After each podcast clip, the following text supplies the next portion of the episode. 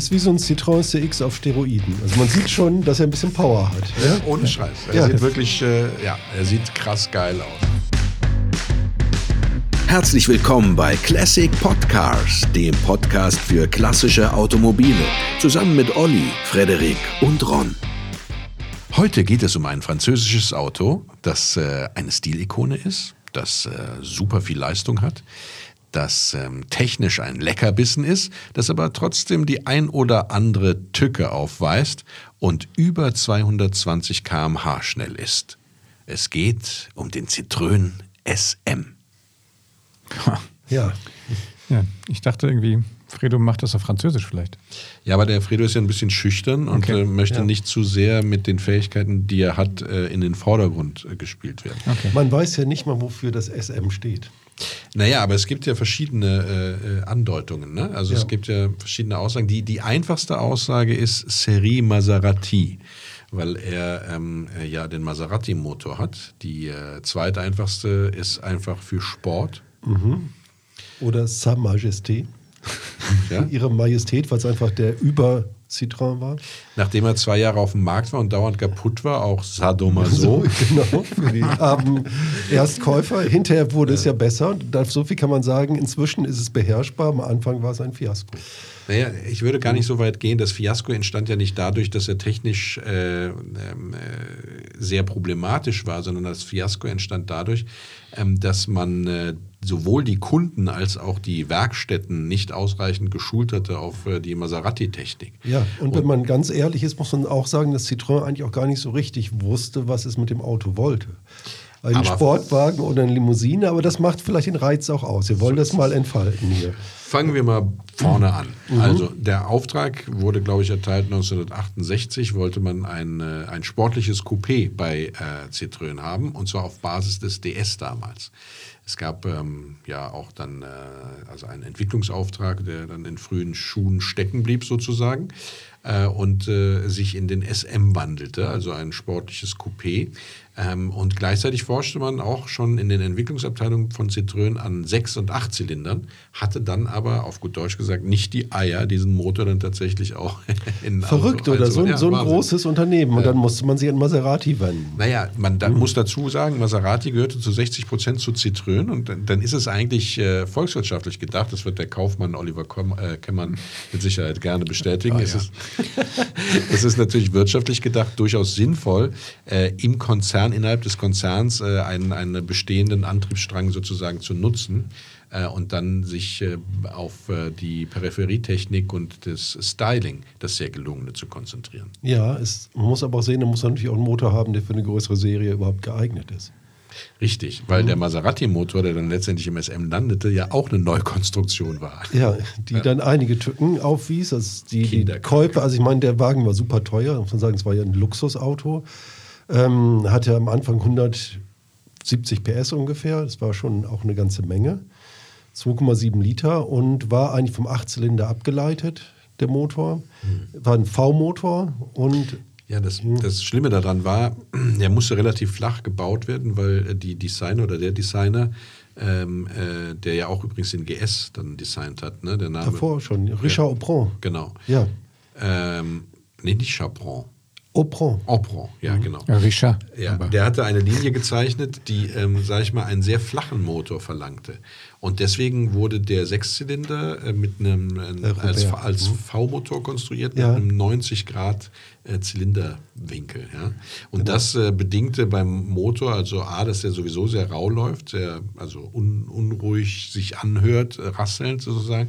Und noch dazu hat er äh, auf jeder Seite zwei oben liegende Nockenwellen, also vier oben liegende Nockenwellen. Und das alles dann so zu konstruieren, dass das da drunter passte, das war schon ingenieurstechnisch schon eine Leistung. Vor allem, weil es ein Kettenantrieb war und alles, die ganze Peripherie bei dem Motor, also Wasserpumpe und so weiter, eben auch mit Kette angetrieben Lauter. Ketten. Lauter der, Motor, Ketten. Der ganze Motor war voller Ketten und Ja. die Spannung stimmt am Anfang auch nicht immer von Ja. den Ketten. Die größte Rassel Frankreichs, Ja. hat man auch gesagt. Man, man wurde, uns hieß, wurde auch als Bauernmotor ge, geschimpft, weil er eben einfach nicht so ein äh, samtiger Sechszylinder war. Aber es war ein geiler Motor, der ja wirklich gut Leistung, 170 PS, dann 178 PS aus 2,7 Liter und später 180 PS aus 3 Drei Litern. Litern. Und äh, im Quattroporte 2 bei Maserati der gleiche Motor dann äh, aus 3 Litern 190 PS. Ja, aber von dem sind nur zwölf Stück gebaut worden. Ja, aber der Motor lebte weiter. Ja. Ich muss sagen, äh, Robert Aupron, nicht Richard, war ein, eigentlich eine Citroën-Legende, hat den GS entworfen, den CX, den SM. Also Das waren diese wirklich die futuristischen Citroëns, hat er eigentlich alle entworfen. Und man muss auch sagen, der SM war nicht nur futuristisch und schnittig, sondern auch vom Luftwiderstand tatsächlich günstig, 0,34 war für die damalige Zeit sensationell gut. Deswegen lief er auch 220. Der war eben gut im Luftwiderstand. Später, als dann äh, Citroën übernommen wurde von Peugeot, ist er dann zu Renault gewechselt, hat noch den Fuego entworfen und Der Aupron. äh, der Aupron. Ja, Ja, ja, genau. Aber vielleicht müssen wir mal so ein bisschen, ich finde ja mal, wir könnten ja anfangen, mal diese Autos auch mal ein bisschen mehr zu beschreiben. Weil Ja. Man hört ja, vielleicht ist man im Autofahren jetzt gerade und kann man nicht irgendwie googeln und so. Weil das Auto ist ja schon schräg. Futuristisch ist nett gesagt. Es ist, Nein, ist also sehr wirklich- kantig. Beschreib's mal, Ron. Ja, also es ist eine, eine Keilform. Äh, der ist vorne breiter als hinten, ja, muss man sagen. Sehr flach, sehr geduckt. Hat vorne eine komplette Glasfront. Sechs Scheinwerfer vorne hinter Glas. Das Nummernschild hinter Glas. Also eine durchgehende Glasfront vorne, die zu einigen Problemen führt. Da kommen wir später noch zu. Ansonsten ein sehr geducktes, futuristisches, äh, schnittiges Design mit einem äh, zu zwei Drittel abgedeckten Hinterrad ne, in der Seitenansicht. Und ähm, äh, aber ja, durchaus äh, gefällig, wenn auch kantig. Äh, nicht, Schön, nicht, Hutze auf der Motorhaube. Ja, wie sich das gehört. Schön, Ja. Es ist ja eigentlich wie so, ein, ist wie so ein Citroën CX auf Steroiden. Also man sieht schon, dass er ein bisschen Power hat. Ja? ohne Scheiß. Er Ja. sieht wirklich, äh, ja, er sieht krass geil aus. muss man sagen, ich meine, der Ron und ich, wir haben ja mal das Vergnügen gehabt auf so einer Ausfahrt, wo wir beide teilgenommen haben. Ist mal einer mitgefahren und ich habe das erste Mal das Auto gesehen, hatte der die Motorhaube auf. Ich glaube auch, sobald das Auto irgendwo steht, wird sofort erstmal dieser Maserati-Motor angeguckt, oder? Ja. Das, ist, das gehört so dazu oder muss man den kühlen? nein, nein. Das ist aber ein Monster des Autos. Ich meine, der sieht auf den Bildern, finde ich, immer so aus, aber wenn du daneben stehst, der hat eine ultralange, also gefühlt eine ultralange Schnauze. Absolut. Und dann diesen Monstermotor da drin. Und also der ist so auch ein bisschen brachial, eckig brachial. Ja, in der Tat ist das so. Ähm, der Motor ist übrigens, äh, ja, ja, also falsch rum eingebaut ist ein böses Wort, ne? aber er, er sitzt tatsächlich vor der, also äh, aus Sicht des Fahrers vor der Vorderachse, das Getriebe äh, ist dann auch vorne dran und nicht hinten dran an dem Motor. Ja? Das Auto hat Frontantrieb. Und äh, diese Bauweise bedingt, also der sitzt quasi press an der Spritzwand und zwar mit der Seite, auf der die Kette läuft. Das heißt, wenn man die Kette tauschen muss, und die muss man intervallmäßig tauschen, weil die sich lenken kann, beziehungsweise auch die Gleitchen, der ganze Mist, äh, äh, durchaus ab und zu mal revisioniert werden muss, muss der Motor raus. Und das war einer der Hauptgründe für die Unzuverlässigkeit, weil das haben die in den Citroën-Werkstätten dann nicht beherrscht, beziehungsweise nicht so richtig erkannt, hatten auch nicht richtig Bock da drauf und dann alles mit Kette gesteuert und so. Das war dann für die meisten Mechaniker, die nicht auf dem Motor geschult wurden, dann eben auch eine, eine zu große Herausforderung. Hm. Man muss ja sagen, inzwischen heute sind die Ketten ja auch besser. Ja, es, Ja. Äh, der, der Motor hatte ja dann tatsächlich auch aufgrund des Verschlafens dieser Intervalle äh, dann durchaus ab und zu mal Schäden. Und das hat man aber 72, also müsste man sagen, 1970 kam der auf den Markt, ja, wurde bis 75 gebaut. Äh, und 72 hat man ähm, sich äh, dazu durchgerungen, den technisch zu überarbeiten. Das heißt, man hat äh, eine neue Kettenführung und neue Ketten verwendet, äh, die dann eben haltbarer waren, sich nicht so leicht gelenkt haben und so weiter. Ne? Also heute ist das durchaus beherrschbar, dieses Problem. Total. Ja. Aber damals waren nach 50.000 Kilometer dann häufig Schluss mit den Motoren. Aber ich erwarte im Auto, dass SM heißt auch ordentlich Ketten. Sozusagen. Es bleibt im. Weil? Nee. Ach, wegen Sadomaso oder was? Und- Ja, die Ketten, war- die Ketten konnten dann schon quälen, zumindest die ähm, Monteure. Ja. Aber es waren noch andere Sachen, die natürlich, also es war ja auch die Hydropneumatik drin, die hat auch noch Raum da vorne gekostet. Genau. Und Aber lass uns doch mal vielleicht mal kurz weiter. Ich meine, der, der hört ja nicht mit der Motorhaube auf, sondern hinten ist der ja auch noch, finde ich, so. ist ein Dach drauf, sind Scheiben drin. Und dann kommen wir zum Heck. Was ist denn da?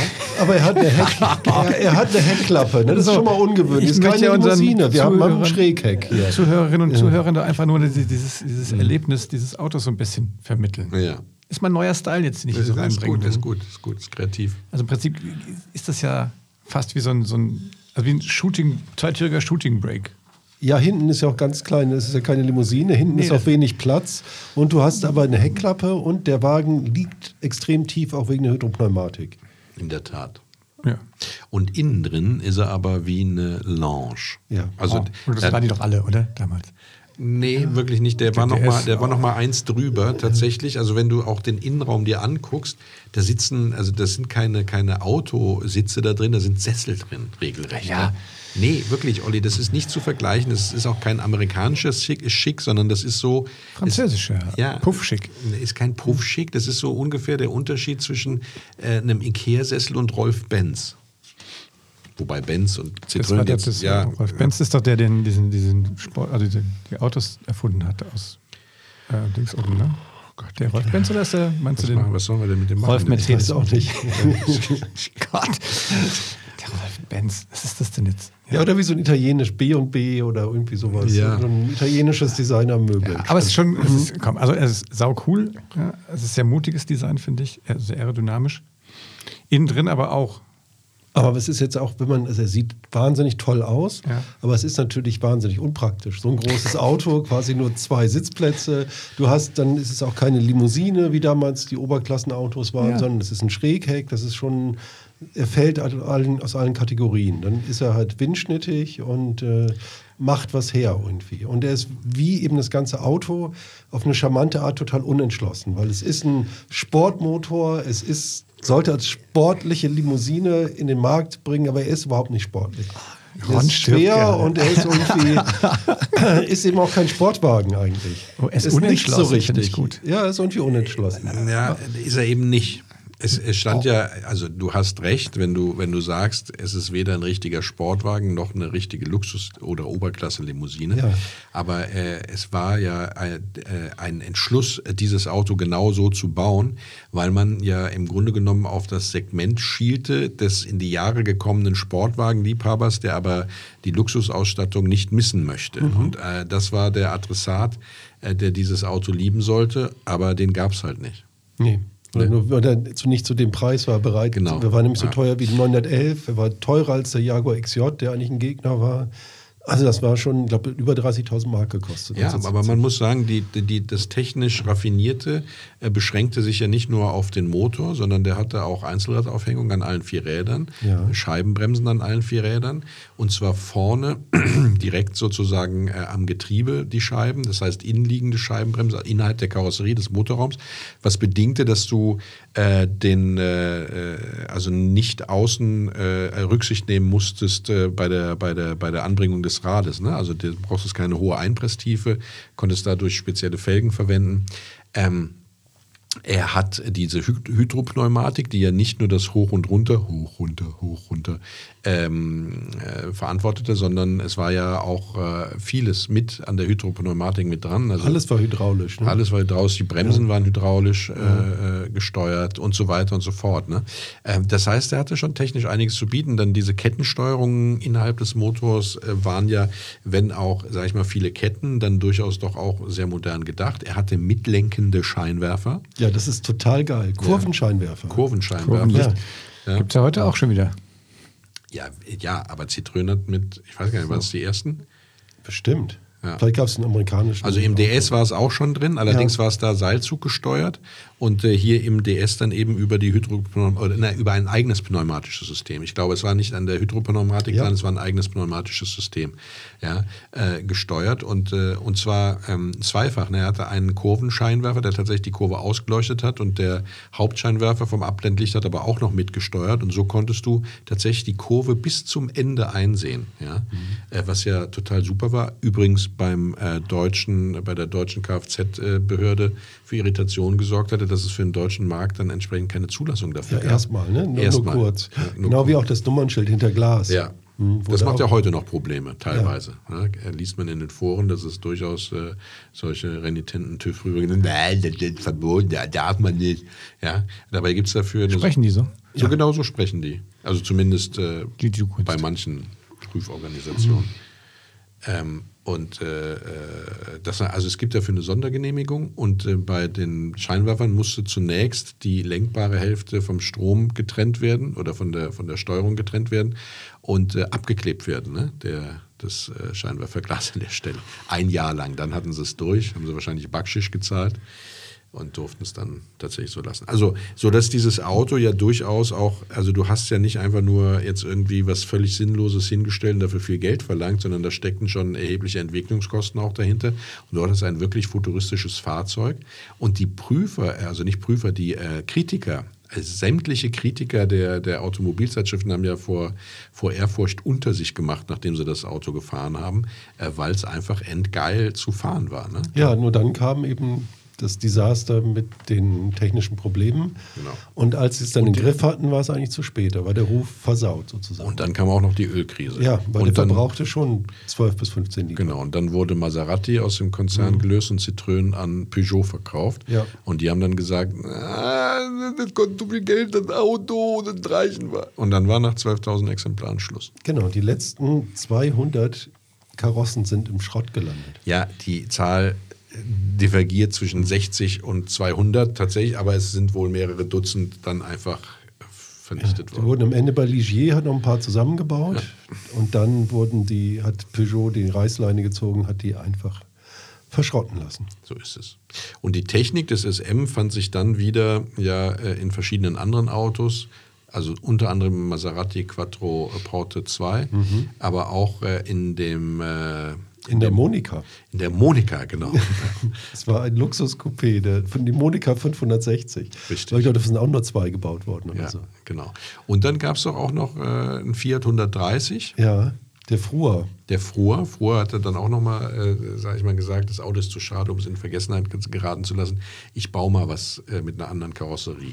Und dann war es, äh, zunächst mal war es dann ein, ein was war es denn? In, wurde es äh, als Fruhr angeboten und dann bei der nächsten Genfer Automobilsalon als Fiat 130.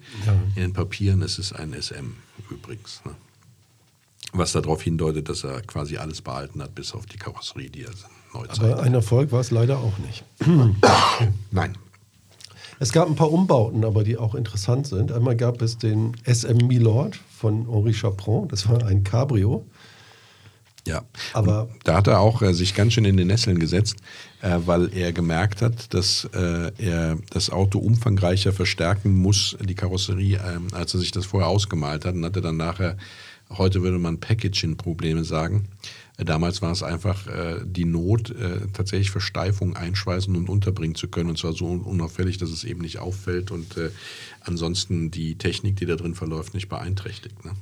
Also wirklich, ich glaube, sieben oder acht sind gebaut worden, leider nur. Deswegen wahrscheinlich auch. Ne? Ja, dann gab es die SM Opera von Chaperon. Das sollte eine Luxuslimousine werden. Also es war quasi der viertürige Viertürige. SM. Ja, Ja. Und den Elysée. Prä- die Präsidentielle. Die Ja. zwei Staatskarossen, die quasi. Drei gibt es davon. Ja, einer war ein Nachbau. Ich weiß, für 460.000 Pfund. Ja, aber jetzt Der- konnte man die für 130 kaufen. Ne? Genau. ja. Und der wird aber, wurde ja von Jacques Chirac genauso Ja. gefahren wie von. Äh, Ja, sagt Chirac. Ah, der wurde offiziell, ich glaube, die, die gibt es auch ein Foto, wo die Queen drin. Ja, das war Ja. der erste Einsatz. Ja. richtig, ja. Nicht schlecht, oder? Aber es war auch ein Viertürer. Das ist ein Viertürer Cabriolet, allerdings äh, anders als der, äh, der, der, der von Chaperon, äh, das Coupé Cabrio, war es einer mit Überrollbügel. Das heißt, du hattest in der Mitte einen Bügel, an dem du dich dann eben auch präsidentiell festhalten konntest und in die Menge winken konntest. Und der das Auto versteifte. Und Ja. auch François Mitterrand hat das noch benutzt. ja, genau, Gerne. Mitterrand auch noch. Jacques Chirac. Ja. Ich glaube, der Sarkozy hat es nicht genommen, weil er einfach nicht an den Griff dran kam. vom Wahrscheinlich war zu hoch. Ne? Ja, genau. Ja. Und, ja, Ron ist heute wieder lustig drauf. ja ne, ist Ja. immer. Ist immer, ist Ist immer lustig, ist das Bank. aber heute ist ist besonders lustig. Ja, ich nehme halt Psychopharmaka, bevor ich mich mit euch treffe. Ah, Dann gab es Okay. den SM S-Bass von Ölies, eigentlich ein Lastwagenhersteller. Ach, das wusste ich gar nicht, ja? Ja, ja, das war eine Targa-Version. Die war eigentlich ziemlich geil. Ach doch, ja, weil der, sich die Targerbleche in der Mitte versenkt haben, im auch Total überall. geil. Ja. Also richtig tolles Auto. Leider gab es nur zwei davon. Wobei Bertone dieses System ja auch mal gebaut hat in der Studie für BMW. Ja. Und die haben es aber nicht dicht gekriegt. Ne? Ach so. Mhm, Das war also schön äh, und technisch aufwendig und interessant. Äh, du hast diese Lamellen, die ja dann zur Mitte hin sozusagen im Überrollbügel äh, von vorne und hinten verschwanden. Äh, du hast diese Lamellen beim Ausfahren nicht richtig dicht gekriegt, sodass du, wenn starken Regen kam, es ins Auto geregnet hat. Apropos Undichtigkeiten. Ne? Habt ihr das abgesprochen? Ja, wir, das wir, das läuft- das uns, läuft. es läuft einfach. Läuft. Das, ist, das läuft. Und ähm, ja, das waren, waren die Varianten, aber das Auto hatte eben auch, das normale Auto, die 12.000, die gebaut wurden, hatten eben doch auch einige Probleme mit Undichtigkeit. Ne? Wenn wir mal gucken auf die Sachen, worauf muss man achten, wenn man so ein Auto kauft. ja, fang mal an. Naja, das lief gern mal das Wasser hinten rein. Ne? Ja, in der Tat. Also es lief vor allem nicht mehr raus. Ja, das ist dann to make things worse. ja, genau. Ja, ja, der Rost ist ein großes Problem beim SM. Ähm, wobei er eine Aluminium-Motorhaube hat, die rostet nicht, aber die verursacht Kontaktkorrosion. Ja? Was doof ist, also wenn zwei unterschiedliche Metalle oder überhaupt Meta- Metalle aufeinander liegen, kann es zu Kontaktkorrosion kommen. Das könnte uns der Ingenieur äh, Oliver äh, besser erklären, was da so passiert mit äh, Elektronen Ja, und so was. Ne? das mache ich andermal. Ja. Und, äh, und dann hat er Türunterkanten, ähm, sind äh, wohl ein krasses Problem. Und äh, wie du sagst schon, dann hinten Kofferraumboden. Ne? Und also eigentlich gibt's, du kannst alle klassischen Stellen aufzeigen, da rostet der äh, SM. Zwar nicht so schlimm wie, wie, wie, wie seine Vorgänger- und Nachfolgermodelle von Citroën, aber doch schon erheblich. Er hatte von der Rostvorsorge her ist er etwas besser dran, hat aber auch ein sehr kohlenstoffreiches Blech ähm, äh, was eben damals für die französischen Automobile bekannt war, durch Lieferungen aus, aus ja, ich glaube, äh, polnisches Blech insbesondere war es und aber auch aus afrikanischen Ländern, das halt einen sehr hohen Kohlenstoffgehalt hat und deswegen rostete wie blöd. Und ähm, beim SM hat man aber wohl ein bisschen besser die Rostvorsorge betrieben, also das heißt auch die Hohlräume mitlackiert und äh, darauf geachtet, dass es also weniger übereinanderliegende Bleche gibt und so weiter und so fort. Aber lange Rede, kurzer Sinn, auf Ewigkeit waren diese Autos ja eh damals noch nicht ausgelegt, weil niemand dachte, dass es mal eine, eine lebendige Sammlerszene dieser Automobile gab. Ne? So ist Rost wirklich ein großes Problem und beim SM noch mehr als bei anderen Autos, weil Reparaturbleche oder Ersatzteile bei 12 über also knapp 13.000 gebauten Exemplaren hast du so gut wie keine Schlachtfahrzeuge natürlich und schon gar nicht in der Preiskategorie. Und es gibt aber auch aufgrund dessen, dass es halt nur so wenig Autos gab, keine Nachfertigung. Ja? Das heißt also, du bist dann Musst immer es selbst machen. musst, auf, äh, musst retten, was zu retten ist und bist dann eben auf Einzelanfertigungen angewiesen, die äh, natürlich sehr teuer sind. Ne? Wobei natürlich so ein Auto nie so faul ist, dass du da ganze Karosserieteile von einem Spengler nachbauen lassen musst. Aber es ist schon so, dass du, wo du an anderer Stelle vielleicht die Tür einfach tauscht und sagst, äh, ist mir jetzt egal, äh, musst du hier halt dann den Unterboden tauschen und äh, neu einschweißen und die Außenhaut dann wieder anpassen und so weiter. Also ähm, viel Arbeit und das setzt sich natürlich weiter fort. Dadurch, dass viel Technik verbaut ist, kann auch viel Technik kaputt gehen. Ja? Gerade was so äh, die Ketten angehen, äh, angeht, insbesondere die Steuerkette und die Gleitschienen und sowas, das muss äh, einem Service unterworfen werden, weil sonst ist putt. Ne? Und Da muss man halt echt drauf achten bei dem Auto. Diese Motorrevision, die muss einfach stattgefunden haben. Ja. Kostet rund 8.000 bis 10.000 Euro. Ja. Wahnsinn, ne? Ja, wahnsinnig viel. Weil, also A muss der Motor raus, B muss es ein Spezialist machen, C ist es Maserati, das ist sowieso schon mal teurer. Äh, und äh, ja, dann muss es auch wieder rein. Ne? Und ja, also die, äh, die Verschleißteillage ist wohl etwas besser, weil ähm, das natürlich Großserientechnik ist, die also aus dem DS zum Teil übernommen wurde, äh, beziehungsweise einfach, weiß nicht warum. Also das, da gibt es keine Probleme, aber alles, was äh, speziell SM ist, sei es Inneneinrichtungen, sei es Blechteile, sei es Technikteile, ähm, äh, Gut, rar und teuer. rar und teuer, genau.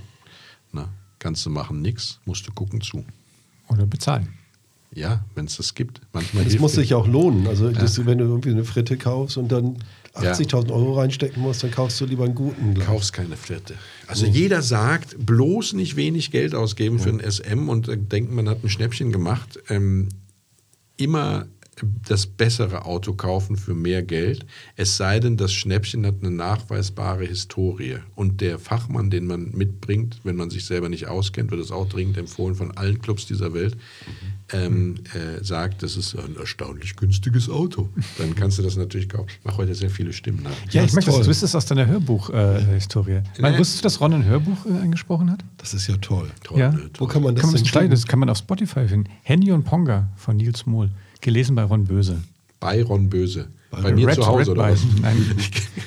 Von gelesen. mir, ja. Hat Ja, sehr viel Spaß gemacht. Spielt übrigens auch ein Buick äh, eine entscheidende Rolle drin. Ein Ne? alter Buick. Wir sollten vielleicht mal eine Folge dazu machen. Und du liest ein bisschen aus dem Buch. Boah, und da verstellt er viele Stimmen. Ja. Also Anspieltipp. Ja, aber so wie du jetzt sozusagen den neuen Style empfunden hast, dass du also das Auto auch gerne mal beschreibst, über das Ja. wir reden, habe ich gedacht, dass ich ein bisschen mehr Farbe reinbringe, indem ich weitere Stimmen erfinde. Den TÜV-Prüfer. Ja, aber vielleicht solltest du nicht so despektierlich die Stimmen nachmachen. Ja, das findet ja in deinem Kopf statt. Ah. Für mich ist es ja eine durchaus positive Konnotation. Ich kenne TÜV-Prüfer, die reden ganz normal, die sind auch sehr nett. Ja, die kenne ich auch. Die hätten aber auch keinen Stress mit, äh, dem Nummernschild. mit Mit Nummernschild hinterm Glas. Ja, das stimmt. Ja. Und die, die Stress haben mit dem Nummernschild hinterm Glas, sagen halt, "Nein, das geht doch nicht. Ich finde übrigens richtig, richtig blöd sieht es aus, wenn du so ein rotes Nummernschild hinter Glas hast. Habe ich da zum Fotos gesehen. Entschuldigung. Wie, wie aufwendig ist das eigentlich, das da zu tauschen? Geht. Ja? Also muss aufflexen, Ein Stein rein. einschieben, wieder äh, zukleben. Interessanterweise möchte ich noch was Ja, zu der Lenkung sagen. antworte doch mal auf, auf äh, Fredos Frage. Ja, geht, habe ich doch gesagt. Ja, aber wie? Ja, du klippst es ab, machst Nummernschild an, klippst es wieder zu. Puh, okay. Ein bisschen aufwendiger ist es. Ich habe eine Idee, wisst ihr was? Also wenn ihr da draußen einen Citroën SM fahrt und schon mal das Nummernschild gewechselt habt, dann schreibt uns doch eine E-Mail an nettemenschen at classicpodcast.de und beschreibt uns einfach, wie einfach das ist. Ja, das ist eine hervorragende Idee. Vielen Dank, Oliver. Ja. Und gleichzeitig könnt ihr ja von euren Geschichten erzählen, die ihr beim TÜV-Prüfer hattet, als er gesehen hat, dass das Nummernschild hinter Glas ist. Ja. Und sich die Scheinwerfer bewegen. Ja, und ob er tatsächlich sowas Das war uns sagt. bei den Amis auch nicht so richtig welcome. Ne? Nein? Die Scheinwerfer, nee. Ja. Bevor wir zu der amerikanischen Geschichte kommen, lasst Ja. mich noch ganz kurz einen Satz zur Lenkung verlieren. Die Lenkung war ja enorm niedrig übersetzt. ne? Das heißt, du brauchtest zweieinhalb Umdrehungen des Lenkrades bis zum kompletten Einschlag, was ich hart viel finde. Ja. Ja. Und das Lenkrad war oval. Das sah ganz basic aus, fand ich. Ne? Ja, aber es ist natürlich ungewohnt. Sowohl die Charakteristik als auch die Form. Das ist irgendwie komisch. Ich habe da gelesen dazu, es gab so eine Anleitung für die Verkäufer, ehrlich gesagt. So, habt ihr das auch gesehen? So Probefahrt-Ratschläge an das Verkaufspersonal. Immer damals. geradeaus fahren das. Die haben schon gemeint, wenn jemand so ein teures Auto kauft, dann hat er sehr hohe Ansprüche und er hat gesagt, nicht so starke Lenkeinschläge bei den Probefahrten machen. Es könnte den Kunden missfallen. Ja, vor allem, also ich weiß, wusste nicht, dass es eine komplette Beschreibung gab. Ich wusste nur, dass es extra Schulungen gab, um das Bremspedal zu erklären. Den Bremspilz. Ja. Der Bremspilz bewegt sich nicht groß. Nee, der Bremspilz ist tatsächlich einfach ein Pilz. Man muss sich das vorstellen wie so eine Halbkugel, die äh, auf dem äh, Fahrzeugboden sitzt und da dappst du halt drauf. Ne? Würde man das hier ist, sagen, ja. hast, hast das Gefühl, du bewegst null, aber die Bremse zieht natürlich megamäßig an. Ja. Also ich hatte im, im Rekord, den ich mal hatte, da hatte ich das, das war meine, meine, mein Spritzwasserding, auch mit dem linken Fuß zu betätigen, auch so eine Pumpe. Das war so ein Spritzwasserpilz. Was guckt jetzt? Ja, Ich kann ja gerade nicht folgen. Für die, für die Ja. Scheibe, die ja. Und weißt du, was, wie oft ich daneben dran gelatscht bin, wenn ich irgendwie, keine Ahnung, äh, Kuppeln oder Bremsen oder irgendwas wollte und habe ich Spritzwasser gespritzt. Also wenn du Pilz getrunken hattest in deinem alten Opel, konntest du das Spritzwasser nicht betätigen. Nein, ich, wollte, ich hatte einen Spritzwasserpilz. Ist das denn so eine Pumpe gewesen, so ein Halbball, war- wo du so richtig Das war mechanisch... keine dann- Pumpe, das war aber so ein Balk. Aber war das ein elektronischer Schalter? Nein, nein, das war wirklich, damit hast du wirklich. Da war Wasser drin? Oder? Ja, das war so eine Schlaufe- Spritzpistole. Ja, Spritzpistole. Ja. Und glaubst du, dass äh, dieser Citroën-Bremspilz eine, eine, eine, eine, äh, einen Bezug hatte zu dem äh, Opel Spritzwasserpilz? Nein, aber ich, als ich das erste Mal gesehen habe, habe ich mich gefragt, ehrlich gesagt, wieso ist denn die Spritzwasserpumpe in der Mitte? Entschuldigung. Gut, Nein, kommen wir zurück zum Citroën. Es ist ja wichtig, dass unsere Hörerinnen und Hörer wissen, dass es sozusagen so ein lustiges. Klar, wenn du vom Opel kommst, dann Ich hätte mir wahrscheinlich fünf Rekords kaufen können. Aber dein Vater war doch Ingenieur bei Opel. Ja, deswegen, aber der hatte ja die Spritzwasserpumpe nicht erfunden. Das wäre jetzt meine Frage gewesen. steckt der Das hätte dahinter. viel Der erklärt. steckt dahinter, das dürfte ich jetzt nicht sagen. ist dann von Citroën abgeworben worden. Genau. Die Pumpe 2.0, diesmal Bremse. Ja, war ja auch hydropneumatisch, die Bremse. Also irgendwas mit Flüssigkeit hatte dieser Pilz auch zu tun. Aber das ist eine andere Geschichte. Ja. So, ähm, Gut, dass wir darüber gesprochen haben. finde ich. Ja, also die schöne spacige Form vorne, sechs Scheinwerfer, also drei auf jeder Seite, in der Mitte das Nummernschild, alles hinter so einer, einem Glaspanel.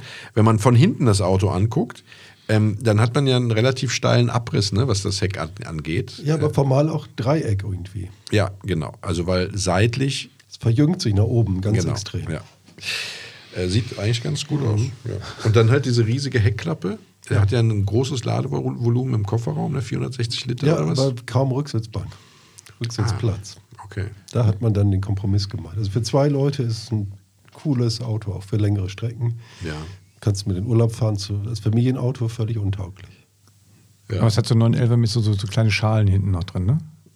Ja, ein bisschen größer ist es, soll Ja. eine richtige Rücksitzbank sein, ist es aber nicht. So eine DS hast du ja richtig viel Platz, aber, Aber da, hinten drin gesessen habe ich noch nicht. da gab es, nee, passt auch nicht rein.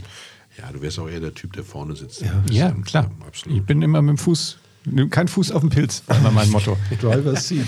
Kein Pilz auf dem Fuß. Fuß, Fuß weg vom Pilz. Kein Fußpilz. bremst, Ja, verliert. genau. Gab es denn tolle französische Filme, wo dieses Auto. Nein, es gab eine. Menge, es gab eine Menge äh, äh, Filme. Ähm, aber ähm, das nicht nur französische.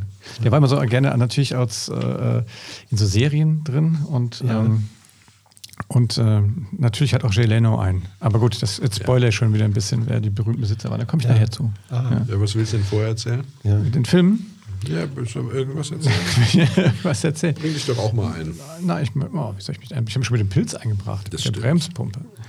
Naja, aber ähm, naja, also es war in vielen Filmen, die ich jetzt nicht so kannte, muss ich jetzt sagen. Also so 70er Jahre Filme, also wo der auch große Rollen gespielt hat. Oft ist ja so, dass die Autos dann so irgendwie im Hintergrund rumstehen und so. Aber der war dann schon sehr dominant. Ich meine, der ist ja nicht auch sehr cineastisch, würde ich sagen. Kann man das so sagen? Nee, also Also ich meine, in England zum Beispiel Film- gab ja keine fotogen, Rechtslenker, deswegen Film- garen die in ja. England schon mal selten. ja. Ja. In der Lindenstraße hat er auch mitgespielt. In der Lindenstraße gab es einen Citroën SM. Der fährt halt ab und zu mal so als, Ja, als, als Auto durchs Bild, ne? Aber dass er jetzt, also den, den, der, der CX, den hat ja zum Beispiel Genau. Schimanski mal Genau. gefahren, ne? Also, Genau, das aber sowas, sowas. Nee, äh, sowas Nee, dafür war der auch. auch zu exklusiv. Ich glaube, der war auch zu selten und zu teuer. Ja. In Mission Impossible in der Serie hat er auch irgendwie immer wieder mitgespielt. Aber das kennt ja heute keiner mehr. Und was, gab's, Mission Impossible? Ja, diese, es gab ja die Serie, nicht die Filme. kenn es die gab ja Serie wirklich nicht. die. Ja. Es gibt eine Serie, Mission Impossible, ja.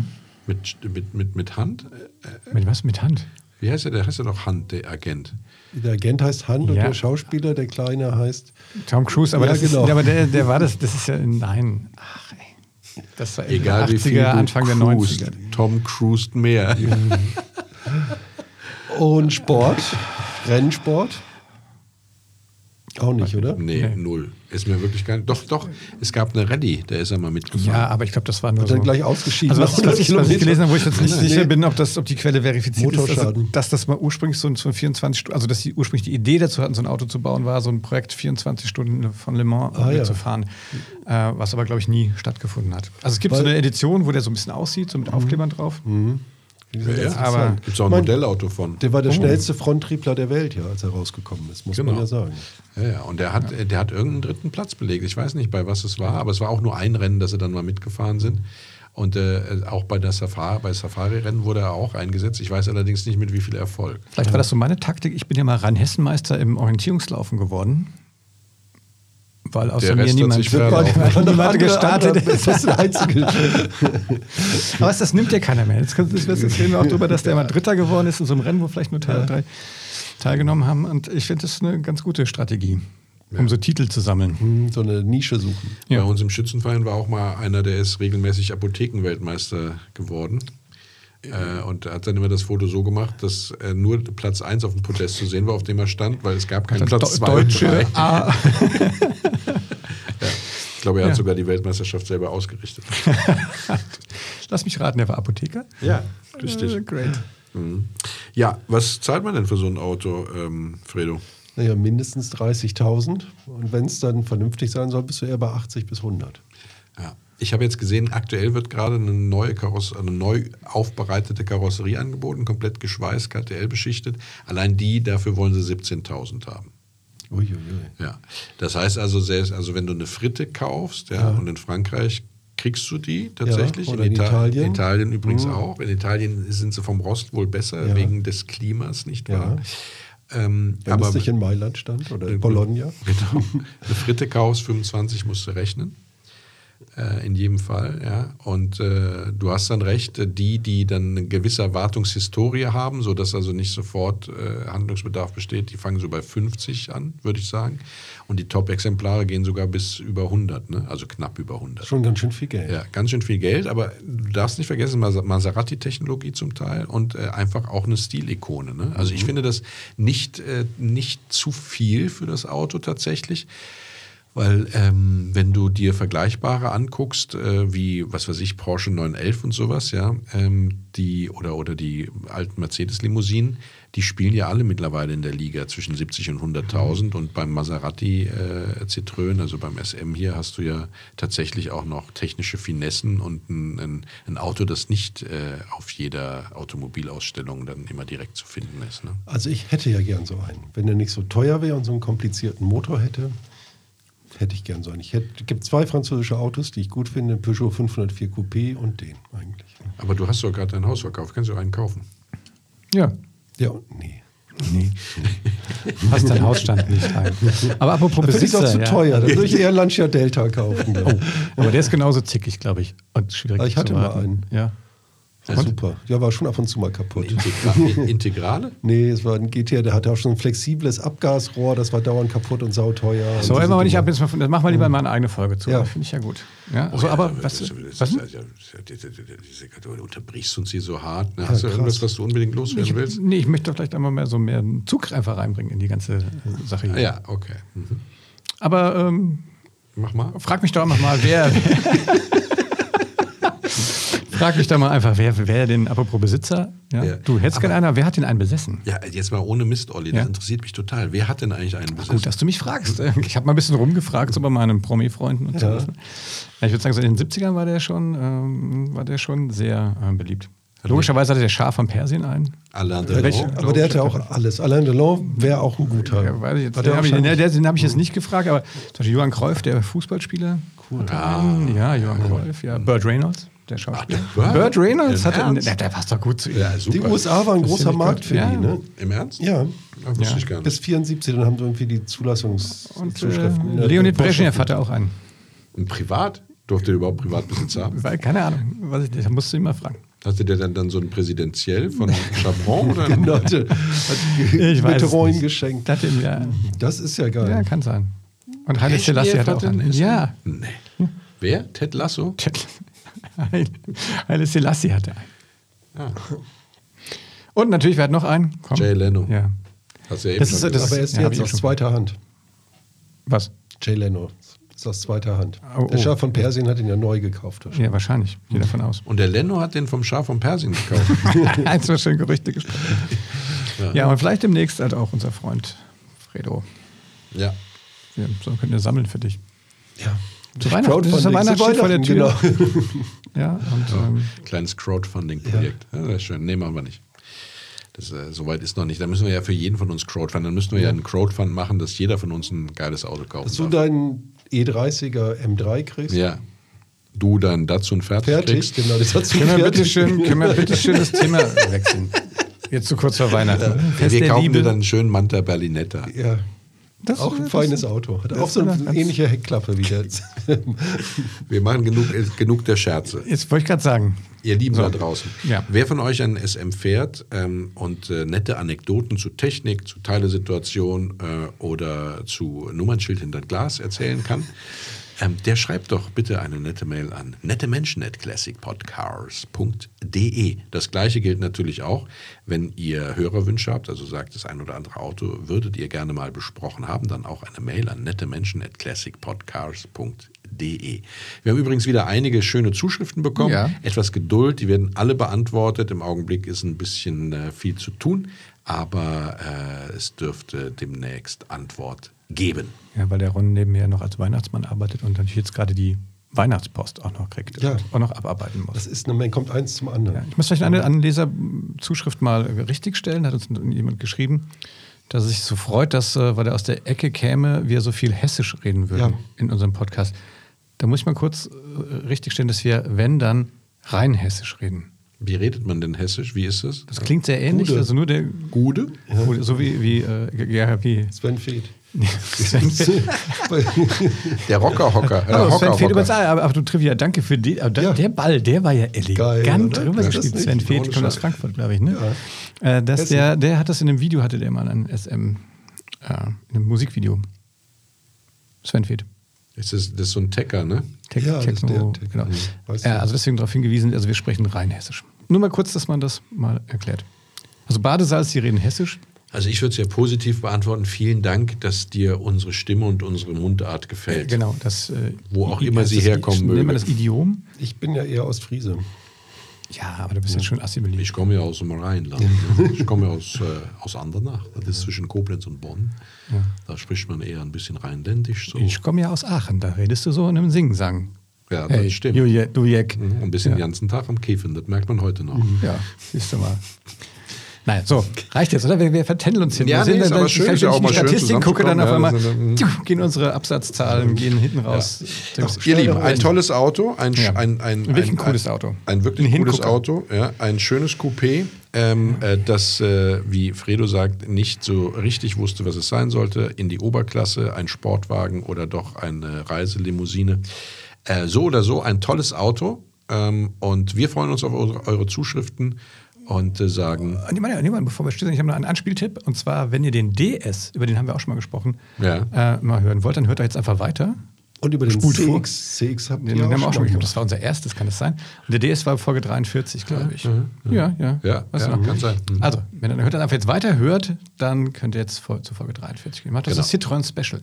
Citroën Special. Ja, genau. Genau. Und wenn ihr euch darüber auslassen wollt, wie eu, eu, euch unser Idiom gefällt, dann schreibt uns auch eine Mail an nette Menschen at classicpodcast.de. Ja. Ihr, Sprachnachricht. ihr Lieben, gute Fahrt da draußen. Schön, dass ihr dabei wart. Wir Gerade bei der Witterung. Winterreifen drauf ne? und vorsichtig ja. fahren. Ja. Vielen Dank. Tschüss, tschüss, ciao. Tschüss. Macht's gut. Ciao.